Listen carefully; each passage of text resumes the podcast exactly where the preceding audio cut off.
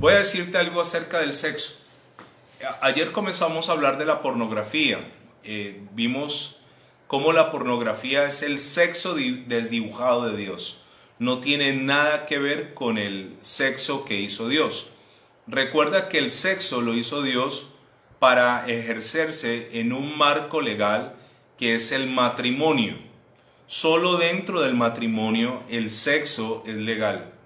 Antes de casarse, se llama fornicación. Ayer vimos el origen de la palabra de fornix y también la palabra pornografía viene una palabra que se llama porneia. También entendimos que la pornografía, eh, la edad para comenzar, entre comillas, a exponerse los niños a imágenes pornográficas en promedio es los nueve años. Puede empezar antes, pero se hace un promedio y es a los nueve años vimos que el 35% de las personas adictas a la pornografía son mujeres. Se calcula que son un poco más, pero a la mujer le cuesta un poco más trabajo reconocer, siente pena o vergüenza de reconocerlo. Y vimos que a nivel global la gente tiene una amplia necesidad de aprender del sexo, pero lastimosamente la iglesia a veces siente que esto es un tema tabú que eso es un tema que no podemos hablar del sexo porque uno, a veces los pastores o no están preparados o dos, les da miedo abordar temas que realmente veo yo que son necesarios para la buena edificación del pueblo del Señor. Entonces hoy vamos a seguir hablando del sexo. Y quiero decirles que el sexo es algo maravilloso. El sexo fue creado por Dios, no solo para reproducirse, sino que el sexo genera en nosotros una cantidad de sensaciones, una cantidad de emociones, genera dopamina en nuestro cerebro, genera, una cantidad de cosas en nuestro cuerpo muy poderosas. Como el enemigo lo sabe, entonces toma lo limpio de Dios y lo tuerce. Y uno de esos mecanismos para torcer lo limpio es a través de la pornografía. Ayer vimos que la pornografía incita a la promiscuidad, mientras que el sexo creado por Dios es la recompensa para el matrimonio, para unirse con una sola persona, para compartir con una sola persona. La pornografía es el sexo con todo el mundo. Vimos que es una fantasía donde hay actores, hay actrices, donde fijen una cantidad de cosas Vimos que la gente que se expone todo el tiempo a ver pornografía, después, cuando se casa, le va a costar trabajo conectarse con su pareja porque ya estableció en su mente unos parámetros, la mujer de lo que es el miembro masculino, el hombre de lo que es el prototipo de la mujer. De hecho, quiero decirle que vivimos en una sociedad tan corrupta que hoy en día a la mujer se le exige que sexualmente se comporte como una prostituta. Antiguamente la gente eh, que quería ver pornografía tenía que ir a una librería, pasar una vergüenza, pasar una pena, eh, comprar escondida, la persona se ponía gafas, como en las películas, ¿no? un sombrero, un abrigo seguramente, para que nadie lo reconociera, pero hoy es tan fácil como un clic en un computador o en un celular. O sea que ya el sexo ilícito está a pedido de cualquiera de nosotros. De hecho, por accidente tal vez a ti te ha llegado como creyente imágenes fuertes o alguien te las envió de manera voluntaria para hacerte pecar. Hoy en día es muy fácil pecar con este tema. Ahora, esto ha ido dañando la mente de la gente y obviamente detrás de eso hay espíritus que comienzan a entrar por medio de puertas que se le abren. Una puerta peligrosísima es la pornografía. Yo lo mencionaba hace días atrás como un hombre llamado Ted Bundy, uno de los asesinos en serie más mencionados en Estados Unidos, fue un niño normal que un día fue al basurero, a un contenedor allá, se utiliza, lo hemos visto en películas, fue a depositar la basura de su casa y encontró unas revistas que se llevó, consumió, se volvió adicto y una cosa lo fue llevando a la otra y finalmente se convierte en un asesino de prostitutas inicialmente. Ahora, ¿hasta dónde la pornografía te ha contaminado? ¿Hasta dónde hay imágenes que todavía no has podido borrar? ¿Hasta dónde hay experiencias? Entonces, a la mujer se le pide hoy que se comporte como una prostituta.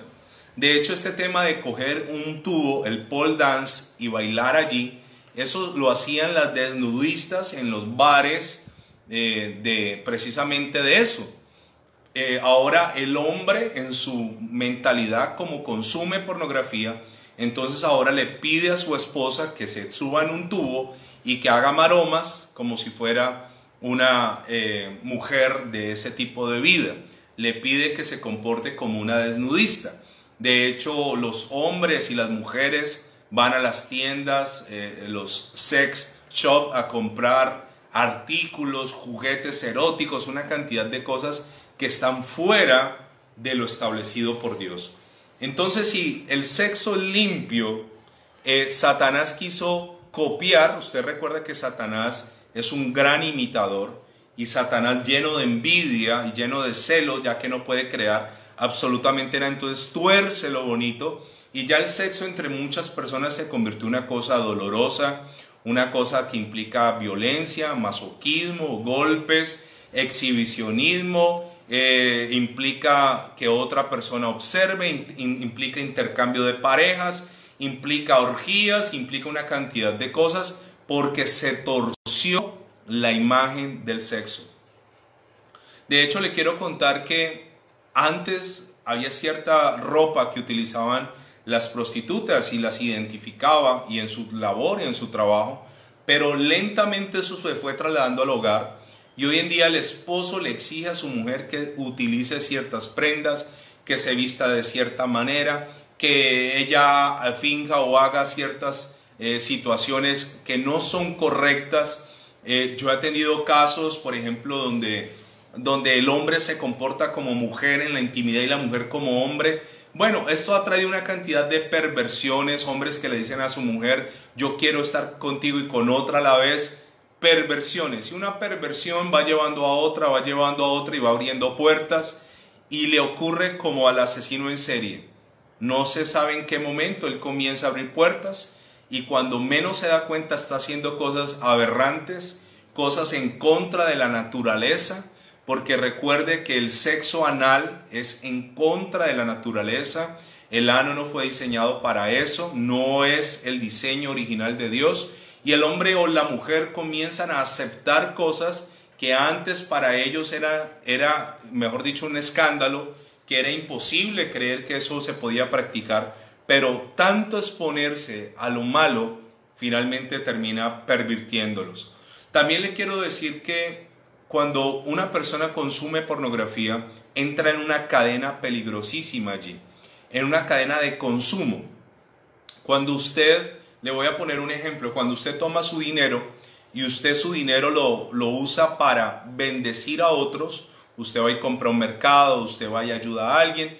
Entonces Dios que está viendo ve que tú utilizaste parte de ese dinero para bendecir o tú dices, bueno, esto yo lo voy a dar como mi diezmo, como mi ofrenda, voy a sostener la extensión del reino en la tierra. Entonces, inmediatamente sobre tu vida viene una apertura espiritual sobre lo económico porque estás usando bien tus recursos.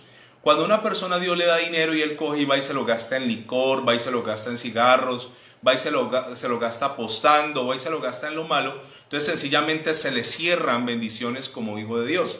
Y cuando una persona está viendo pornografía, le quiero contar que la gran mayoría de las actrices o las mujeres que usted ve en pornografía son esclavas sexuales. Mire, muchas de las mujeres que ejercen la prostitución en el mundo, muchas de ellas han sido doblegadas. Hay grandes mafias de mujeres que controlan más bien a las mujeres. Hay hombres llamados proxenetas que se creen los dueños de ellas y las explotan y las golpean. Y esto es una situación para ellas a veces caótica.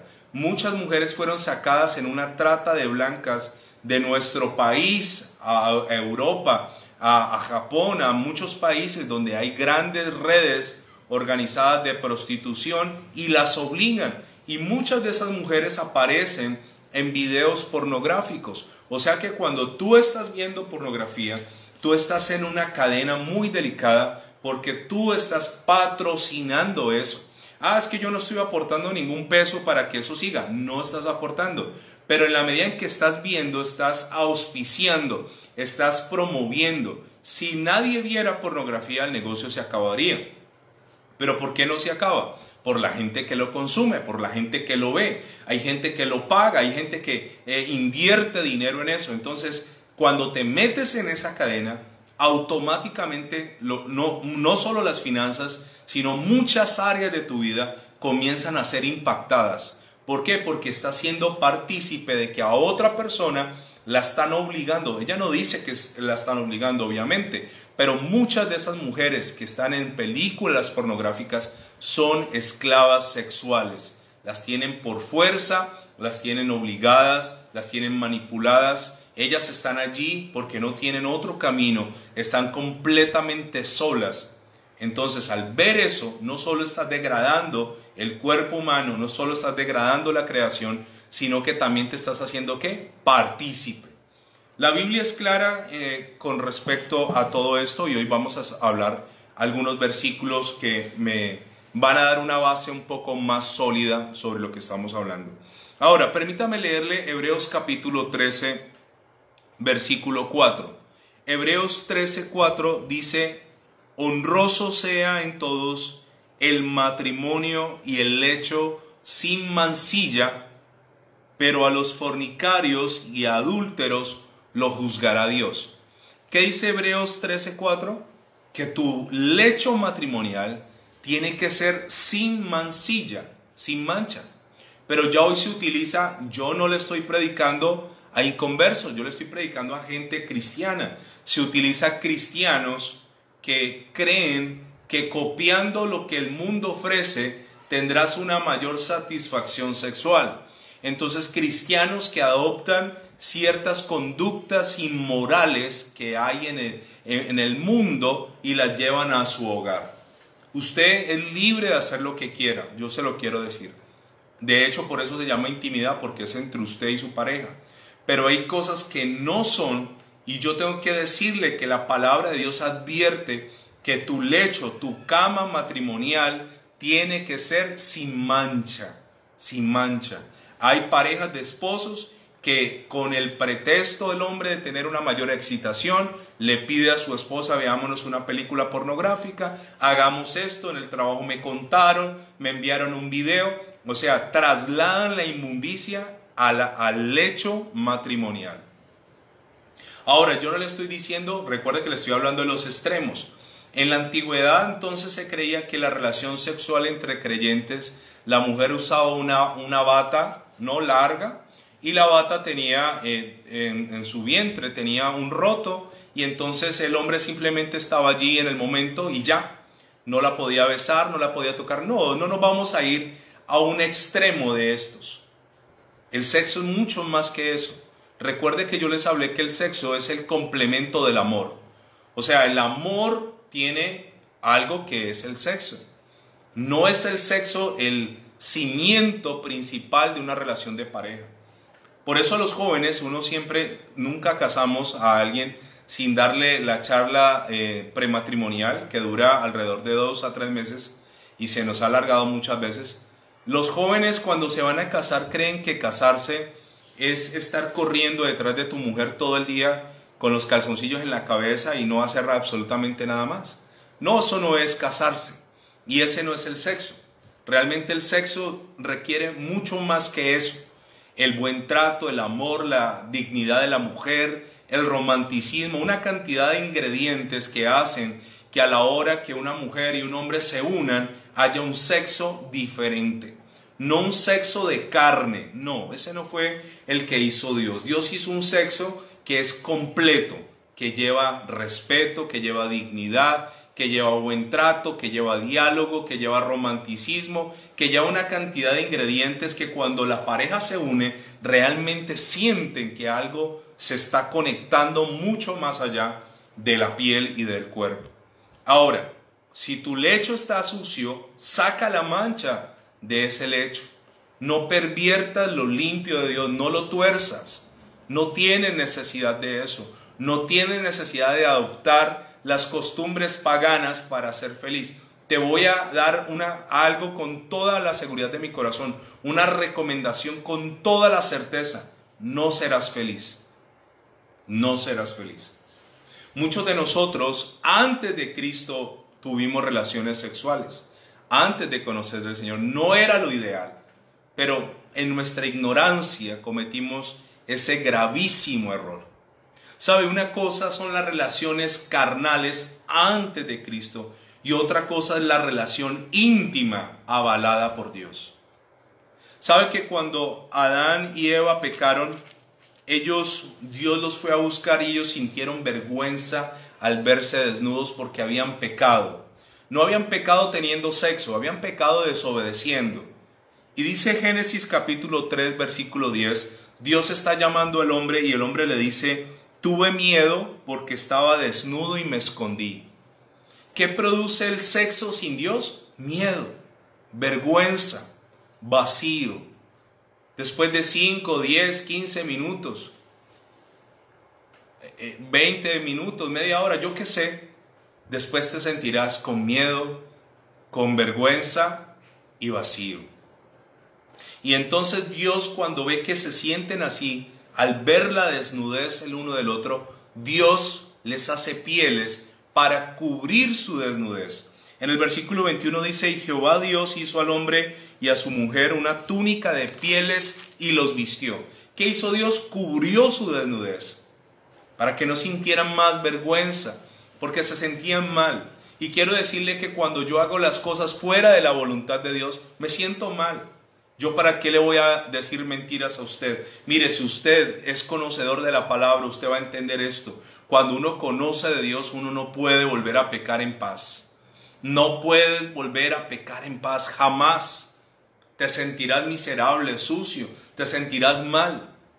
Entonces muchos de nosotros iniciamos una vida sexual muy jóvenes, iniciamos mal, aprendimos mal, aprendimos en la calle, aprendimos viendo pornografía, aprendimos escuchando cosas en el colegio, viendo malos ejemplos. ¿A cuántos sus propios papás cuando ya se tenía 10, 12 años lo llevaban donde una prostituta? ¿A cuántos la tía esa calenturienta, la golosa de la familia, era la que iniciaba a los sobrinos? ¿A cuántos una mala iniciación sexual los marcó? Ese no era el diseño original del Señor. El diseño original de Dios para cada ser es que llegue virgen hasta su matrimonio y en limpieza y en pureza se unan, no solo sexualmente, sino que se unan en sus almas. ¿Sabe algo? Quiero contarle muchas cosas sobre este tema que es muy profundo. ¿Sabe? Se hizo un estudio y en ese estudio eh, participaron 177 mujeres. Ese estudio se le hizo a 177 mujeres y tres cuartas partes de estas 177 mujeres, tres cuartas partes, o sea, se divide en cuatro y tres, la gran mayoría, o sea, 132 mujeres, llegaron a esta conclusión. Estas mujeres que habían tenido relaciones sexuales antes de casarse, se llegó a la conclusión que para ellas era más difícil conectarse con su pareja porque ya tenían varias historias sexuales encima. 132 de 177 mujeres dijeron, a mí me ha costado más trabajo conectarme con mi pareja porque ya he tenido experiencias sexuales en mi vida. Se comprobó que cuando las niñas comienzan a los 15 años a tener relaciones sexuales, cuando lleguen a adultas tendrán una posibilidad, será tres veces más la posibilidad de ser infiel a su marido que una que no tuvo relaciones sexuales cuando se comenzó desde los 15 años. Cuando una persona tiene relaciones sexuales, se va uniendo el alma, se va atando el alma. No solo esto es físico, mire, cuando Dios dijo, voy a darles el sexo, no solo Dios pensó en una unión física de un par de miembros, un par de cuerpos, no es la unión de dos almas. Y no sé si el tiempo me alcance hoy para explicarle, pero quiero ir despacio con este asunto. ¿Saben? En la versión PDT de no tener el lecho sin mancilla dice, respeten el matrimonio manteniendo pura su relación de pareja. ¿Manteniendo qué? Pura su relación de, de pareja. Y luego dice, tengan muy en cuenta que Dios castigará duramente a los que cometen adulterio y a los que practiquen inmoralidades sexuales. Mire, ¿sabe una cosa? La gente va pecando sexualmente y dice aquí no está pasando nada. Está pasando mucho. Está pasando. Le, le, quiero decir, usted lo puede negar, usted puede decir no es así, yo tengo mis convicciones, perfecto. Yo no voy a entrar a debatir ni a discutir, yo solo estoy diciendo lo que dice la palabra y la palabra no solo te mide a ti, también me mide a mí. Pues yo estoy casado, pero no significa que yo no tenga tentaciones. No significa que en 21 años con la misma mujer no hayamos tenido que sortear una infinidad de cosas para llegar hasta acá. Entonces, ¿qué ocurre aquí? Dice la palabra, respeten el matrimonio manteniendo pura su relación de pareja. Pero ¿sabe cuál es el problema? Que una persona que está contaminada se une a otra que está contaminada y finalmente no hay una conexión. Finalmente hay cosas que todavía no se liberaron, cosas que no hicieron, procesos espirituales de renuncia, de ligar el alma de otras personas, soltar los recuerdos, soltar los pensamientos, soltar esas imágenes para poderme unir limpiamente a esa persona. Yo siempre cuando voy a casar a alguien les pongo el ejemplo siempre mío es a mí me impacta el río Bogotá. Recuerdo la primera vez que fui a Bogotá, eso es una cosa horrible. Y es vergonzoso llegar a la capital y encontrarse uno con un río putrefacto, el, quinto río más sucio del mundo. Es una cosa asquerosa. Y sabe, este río no nace así. Él se contamina. O lo contaminamos más bien los seres humanos por la sabana, las curtiembres, todo. Todo le van echando tantos químicos y tanta basura que luego se muere ese río. Finalmente ese río le tributa sus aguas al Magdalena y por kilómetros hay una gran mancha negra. ¿Sabe? Cuando dos personas se unen es como dos ríos que van a formar uno solo. Pero a veces eh, hay uno de los dos que está sucio, está impuro, está contaminado, está lleno de espíritus, tiene situaciones de su vida no resueltas. Hay cosas en él que no están bien y se une y termina contaminando a su pareja. Saben, muchos de nosotros seguramente vimos experiencias en nuestra niñez, vimos experiencias que nos marcaron, vimos cosas que no teníamos que ver, nos hablaron cosas que no tenían que hablarnos. Pero saben, cuando llegamos a Dios, tenemos la opción de descontaminar nuestras aguas. ¿Qué es este ejercicio? Descontaminar nuestras aguas. Porque le voy a decir hacia dónde lleva todo esto.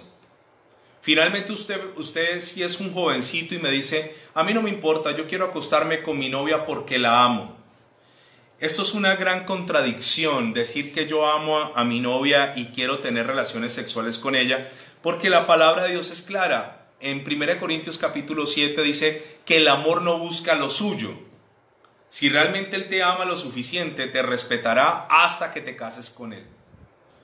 No hay necesidad de que te acuestes con Él para demostrarle que lo amas. Si realmente te dice que debes darle la prueba de amor para saber si, si lo amas o no, realmente no está pensando en un amor que va a durar, sino en un amor carnal y temporal. Y le voy a decir algo más. Entonces Satanás hace esto, dice, bueno, ellos tienen, los humanos tienen una debilidad por lo sexual, vamos a darle pornografía, vamos a darle imágenes fuertes, vamos a iniciarlos sexualmente en relaciones, vamos a, atarlos a la masturbación.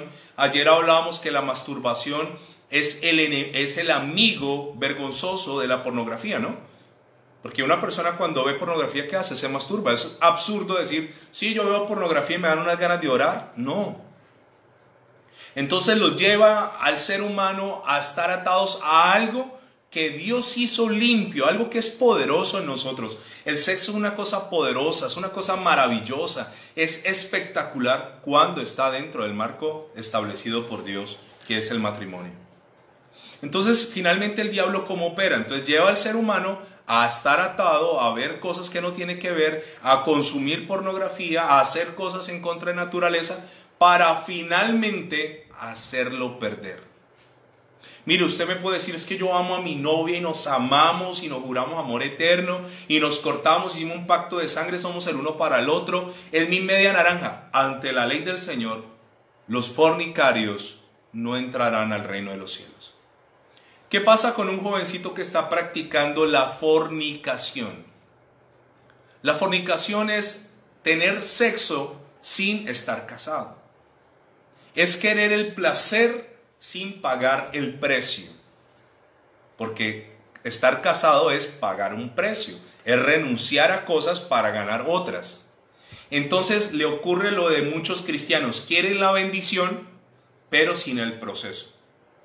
Entonces, si tú tienes un hijo y yo me encuentro con mamás cristianas, alcahuetas, que les permiten a sus hijos tener relaciones sexuales, o que se hacen los de la oreja mocha, ¿no? No, no, yo no, yo me quiero enterar. Hacen lo que pasó con, cuando estaba ese herido que atendió el samaritano, que primero pasó un, sacerdote y luego pasó un levita y, vieron ahí el herido y pasaron tan largo que no, no, como que no vi, vi una mancha roja. Me pareció alguien tendido en el piso, pero no me detuve porque estoy de. Muchos hacen eso, eso con sus hijos. Pasan rápido porque no quieren darse cuenta yo te quiero decir algo muy serio. Aquí no solo estamos hablando de sexo.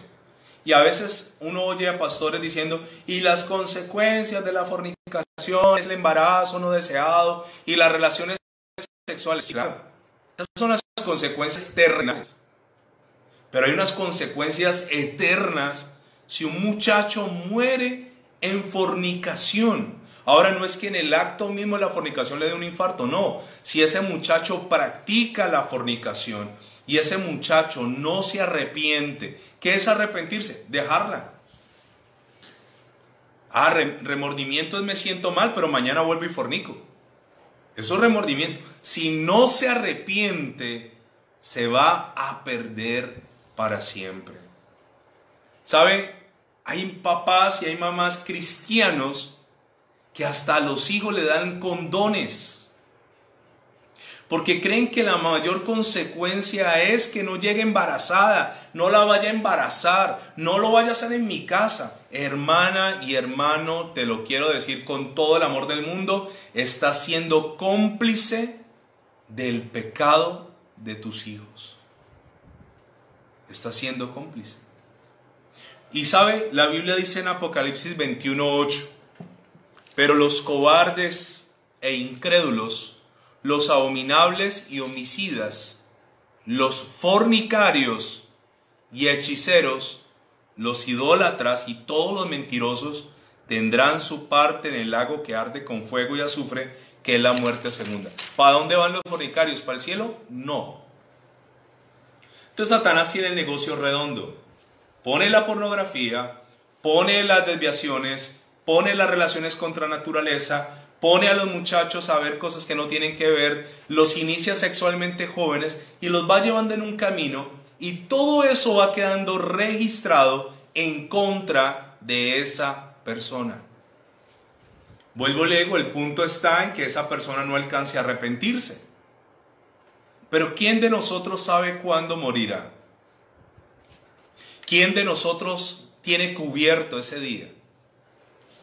Y muchos han muerto en fornicación y se han llevado una gran sorpresa. Están en un listado que jamás Dios, mire, le voy a decir esto, jamás Dios mentirá y jamás Dios va a contradecir su propia palabra y va a llegar con la gran sorpresa de que el chistecito con la novia o el chistecito con el novio les costó la eternidad. Dios estableció, dijo, ¿quién no va a entrar? Este, este, este, fornicario, no va a entrar. No va a entrar. Ah, es que nos amamos. Si, si la amas, respétala. Ah, no es que no me puedo contener, yo soy muy pasional. Cásate, hermano, cásate. Cásate y te legalizas. Y yo le hablo también a las parejas que llevan muchos años en unión libre. Escúcheme, yo se lo digo por bien y no por mal. Hermano, póngale usted las arandelas que sea, hermano, estás fornicando y estás jugando a la ruleta rusa con tu eternidad. Estás apostando tu propia salvación por nada. Si la amo, me caso. Si no la amo, paro y se acaba. Ahora, quiero decirle algo más. Este sistema antidios en el que vivimos, pues dice que fornique, ¿no? Fornica, no hay problema. De hecho, hasta algunos psicólogos, y lo digo con mucho respeto porque tenemos en la iglesia psicólogos, eh, se lo quiero decir con mucho respeto, la psicología dice, ay, déjelo que tenga experiencia para que cuando se case no llegue sin experiencia. Falso con toda falsedad bíblica. Dios no estableció la experiencia sexual antes de, no. Es que yo no necesito experiencia para unirme a mi esposa en santidad, yo no necesito eso. Hay muchos jóvenes vírgenes que se sienten mal porque creen que la noche de boda les va a ir mal. ¿Por qué razón? Si tú fuiste diseñado para ejercer tu sexualidad con pureza, para ir descubriendo lo que a ella le gusta, las sensaciones y las partes de su cuerpo, para ir lentamente aprendiendo los dos. Pero ¿qué le ha ocurrido a mucha gente? Que mucha experiencia se casan y dicen, no, este marido mío regular para la cama. Buen hombre sí, pero regular. Por tu, toda esa experiencia, tu bagaje sexual que no sirve para nada en el reino. Ahora, voy a alcanzar a hablar algo de la virginidad. ¿Saben? Nos encontramos con un fenómeno hoy de niñas, de hijos de creyentes, que no han llegado a tener relaciones sexuales hablando de la penetración o del coito. Pero que tienen su noviecito que las acaricia, las toca, las amayuga, etcétera, etcétera, etcétera. Entonces la jovencita sigue defendiendo que ella es virgen. O el jovencito. El muchachito que uno le dice, ¿tú has estado con alguna mujer sexualmente? No, yo no, pero estoy viendo pornografía, me estoy masturbando, estoy teniendo conversaciones por chat con Julana, con Perenceja. Hoy hay algo que se llama el sexting. Entonces nos vemos, nos vemos por internet y hacemos cosas, pero soy virgen. Escúchame. Si nosotros hablamos de la virginidad como un imen en la mujer, hay muchas mujeres que siguen siendo vírgenes técnicamente hablando. Cuando el Señor Jesús le preguntaron cuál era la causa para un divorcio, él dijo, por causa de la fornicación. Y uno dice, ¿cómo así fornicación si se están casando? Es que muchas veces cuando se celebraba una boda judía, la mujer, cuando era virgen, ella tenía que sangrar en el lecho porque había un rompimiento del himen, algo natural y normal.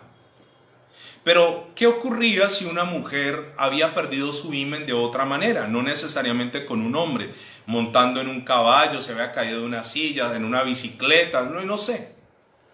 Entonces, cuando llegaba la noche de bodas y el tipo se despertaba el otro día, y si no veía sangre en la sábana, entonces la repudiaba, decía, usted me fue infiel antes de casarse y esto se acabó.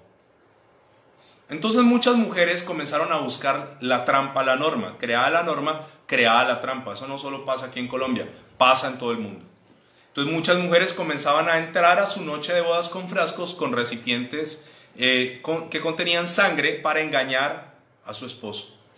¿Por qué? Porque al siguiente día el esposo, recuerde que las bodas judías duraban días, entonces la gente se amanecía allí tomando y comiendo y bailando y de todo, y al otro día él se levantaba orgulloso, abría las puertas de su recámara y mostraba la colcha o la sábana con un manchón de sangre y todo el mundo decía es virgen y todo el mundo aplaudía, es una doncella digna de este hombre. Pero esto se convirtió luego en un problema. Y hoy en día nos encontramos con niñas que le permiten a sus novios besos que no deberían permitirles le permiten caricias que no deberían permitirle, le permiten a su novio que haga con ellas cosas que no debería permitirles. Hemos tenido casos de niñas que hasta sexo oral han tenido con sus novios, pero argumentan que son vírgenes. Sí, técnicamente, pero recuerda que la virginidad no está en el cuerpo, la virginidad ¿dónde está? En la mente. Cuando Dios habla de santidad, Dios pone un tope bastante elevado. Por eso la mente es lo primero que yo tengo que limpiar antes que limpiar mi cuerpo. Y sabe, la mente es el campo de batalla, mente, corazón, alma, es el campo de batalla de Satanás.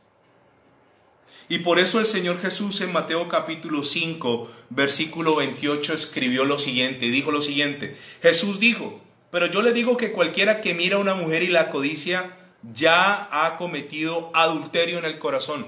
Entonces, si yo miro a una mujer para codiciarla, ¿qué es codiciarla? Quererla tener. ¿Ya adulteré en dónde? En el corazón. ¿Y qué es el corazón? El alma. Entonces me encuentro con jovencitas o jovencitos que literalmente no han tenido un coito sexual, pero ya no son vírgenes. Porque en su mente, en su corazón, ya fornicaron, ya codiciaron, ya se dijeron cosas. Ay, sí, pero lleguemos hasta aquí porque es que usted sabe que somos creyentes, aleluya. Lleguemos hasta aquí nomás. Con la ropita puesta, hasta aquí nomás. Hermano, hace rato el tema de virginidad bíblica ya no está. Ya no, porque se supone que la virginidad no solo es una cuestión del cuerpo, sino es una cuestión también de qué? De la mente. Hablando de qué? De la inocencia. ¿Qué perdió Adán y Eva cuando desobedecieron? La inocencia. Hasta ahí llegó la dispensación de la inocencia y comenzó la dispensación de la conciencia. Ahora, aguánteme el corrientazo un poco más, ya casi acabamos. Haga fuerza un poquito más. ¿Sabe? Cuando hablamos de fornicación, hablamos de una cantidad de pecados que no va a alcanzar hoy a mencionarle, pero quiero hablarle de las caricias entre jovencitos. Ahora, ay pastor, usted es muy charro, usted por qué le enseña eso a mi mamá, usted por qué me dice esas cosas. Mire, se lo voy a decir de esta manera. Todo lo que en la Biblia está es, escrito es por nuestro bien. Dios no se inventó algo por amargarnos. Dios dijo, ah, les voy a dar el sexo, pero ahora les voy a, dañar la felicidad prohibiéndoles. No, no, no, no, no. Dios nos dio el sexo, sí. Y sabe una cosa, nos dijo, disfrútenlo en su matrimonio. Y disfrútenlo lo que quieran, toda la vida. No se imagina usted cuántas personas hoy lamentan el día que perdieron su virginidad. ¿Cuántas mujeres lamentan haber tenido su primera relación con un tipo que, mejor dicho, ni para qué hablamos de eso? Sabe que el joven que ha perdido su virginidad se burla de los que son vírgenes porque eso se llaman cargas compartidas. ¿Qué significa esto? Como yo ya no lo tengo y me siento mal, yo me siento menos mal si tú lo haces, porque ya somos dos. Yo he tenido amigos así, ¿sabe? Yo desde mi juventud tuve amigos que hacían cosas malas y querían que yo me metiera a hacer cosas malas con ellos para ellos no sentirse tan culpables.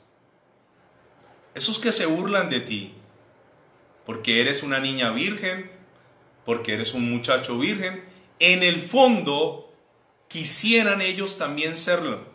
Mire, yo encontré algo muy interesante, permítame leérselo. La mayoría de los jóvenes no vírgenes reconocen que no están contentos ellos mismos y sienten que desperdiciaron un gran tesoro en sus vidas y dicen que si le dieran la oportunidad de tomar de nuevo la decisión, preferirían esperar antes de comenzar la actividad sexual. Esa que te dice, ay no, ¿y vos virgen? ¿Vos? Y, hoy es así, ay, vos con 13 años y todavía virgen. Hablemos un poco de las caricias entre jóvenes vírgenes, cristianos. El Señor le habla a Ezequiel refiriéndose a Samaria de Jerusalén, pero le habla a un pasaje que quiero usar, si usted me lo permite, para esta enseñanza. Ezequiel 23, versículo 2 y 3 dice, en tu juventud fornicaron, ¿qué hicieron? Fornicaron. Allí fueron apretados sus pechos, allí fueron estrujados sus pechos virginales. En otra versión dice, allí fueron palpados sus pechos, allí fueron acariciados sus pechos virginales y en la versión Dios habla hoy dice, dejaron que manosearan los pechos y perdieron la virginidad.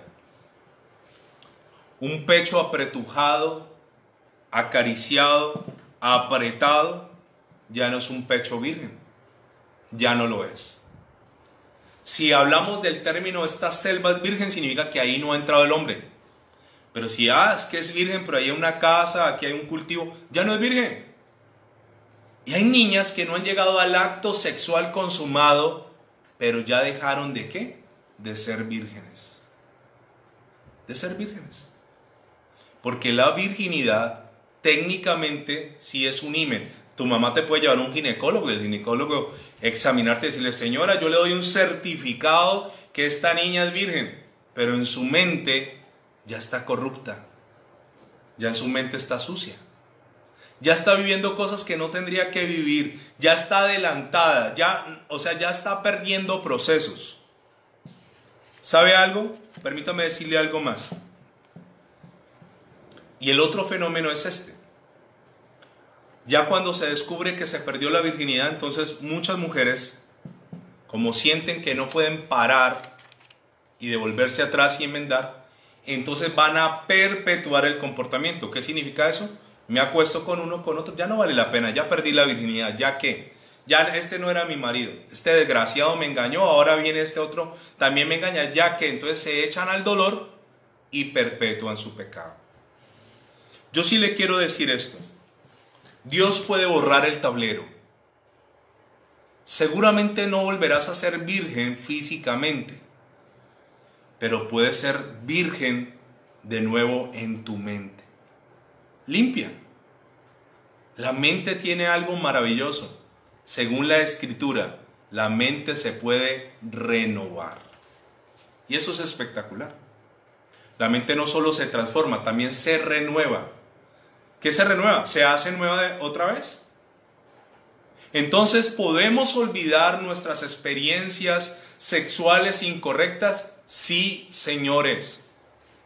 ¿Podemos olvidar lo que nos hicieron? Sí, señores. ¿Podemos olvidar lo que vivimos de niño incorrecto? Sí, señores. Tu alma se puede renovar. Tu alma se puede limpiar. Puedes volver a recuperar de nuevo eso que perdiste.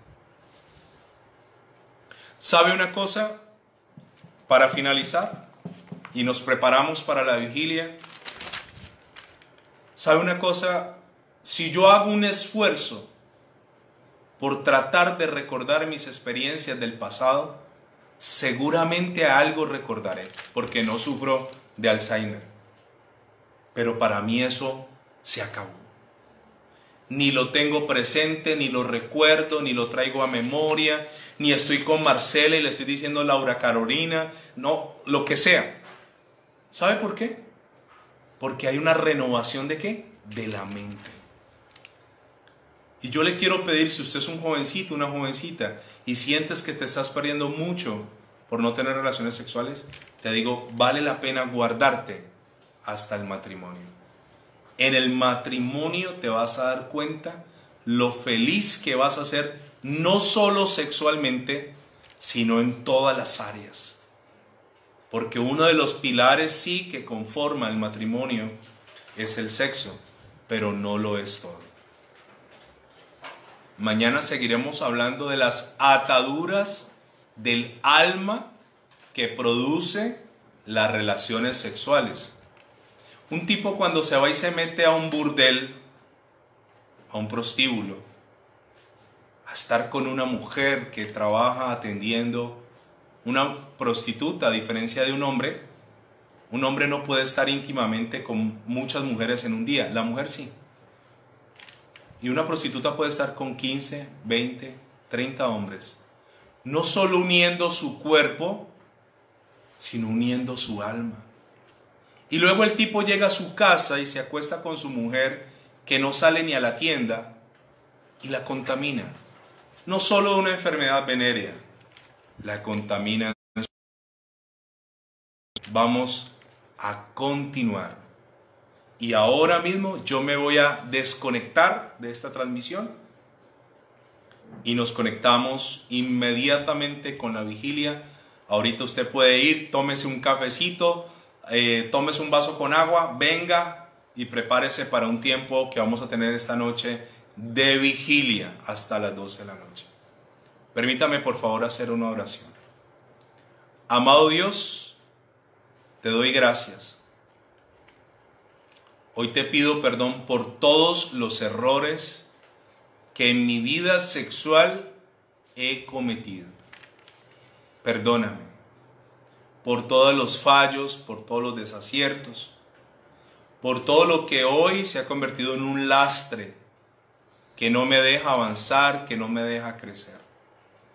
Hoy te suplico en el nombre de Jesús que renueves mi mente, mi alma, límpiala. No quiero tener un alma sucia, pervertida, inmoral. Yo te pido en el nombre de Jesús que mi mente sea renovada por medio de tu Espíritu Santo. Y hoy confieso mi pecado delante de ti. Perdona todo pecado de inmoralidad, de fornicación, de laxivia, de pornografía, de adulterio, de relaciones contra naturaleza, de perversiones. Borra de mí las imágenes, los momentos, las situaciones que me unieron y me ataron al sexo de manera incorrecta. Te lo pido por favor, en el nombre de Cristo Jesús. Amén y amén.